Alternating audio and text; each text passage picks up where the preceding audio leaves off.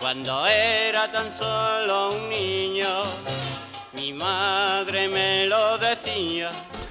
La vida de papa no debe ser fácil. Ser sumo pontífice de la Santa Iglesia no permite licencias extravagantes. Para empezar, si te levantas por la mañana con la típica punzada en la espalda por causas de la edad, no le puedes decir al camarlengo eso tan típico de hoy no me he levantado yo muy católico, porque se forma un lío gordo en el Vaticano por apostasía papal. Tampoco se puede salir mucho del Vaticano porque te conoce todo el mundo y si sales a cenar fuera alguna que otra noche tienes que tener mucho cuidado en las pizzerías, porque en la sotana blanca cantan tela los salpicones de tomate del espagueti, que como hay que enrollarlos, salpican tela y el pobre papa sale del Vaticano con la sotana inmaculada y vuelve con manchones de tomate, como si llevara un vestido de Ágata Ruiz de la Prada o un traje de lunares para la feria. Tampoco debe ser fácil llamarte toda tu vida Jorge y de golpe porrazo llamarte Francisco.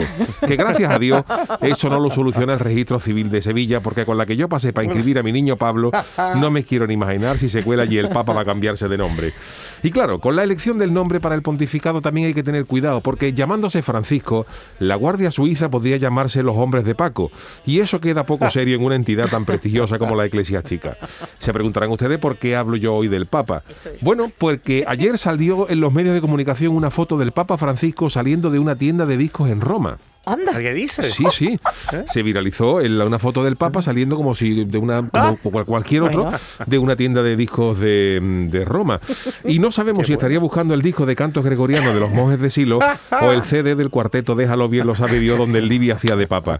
Porque aunque parezca divino, el Papa también es humano y tiene sus gustos musicales. Fíjate tú que ya me entra a mi curiosidad por saber qué es lo que tiene el Papa en la lista de Spotify en su Papa? móvil ¿Qué tiene el Papa? que lo suyo sería que el papamóvil fuera el teléfono del Papa y no el coche blindado.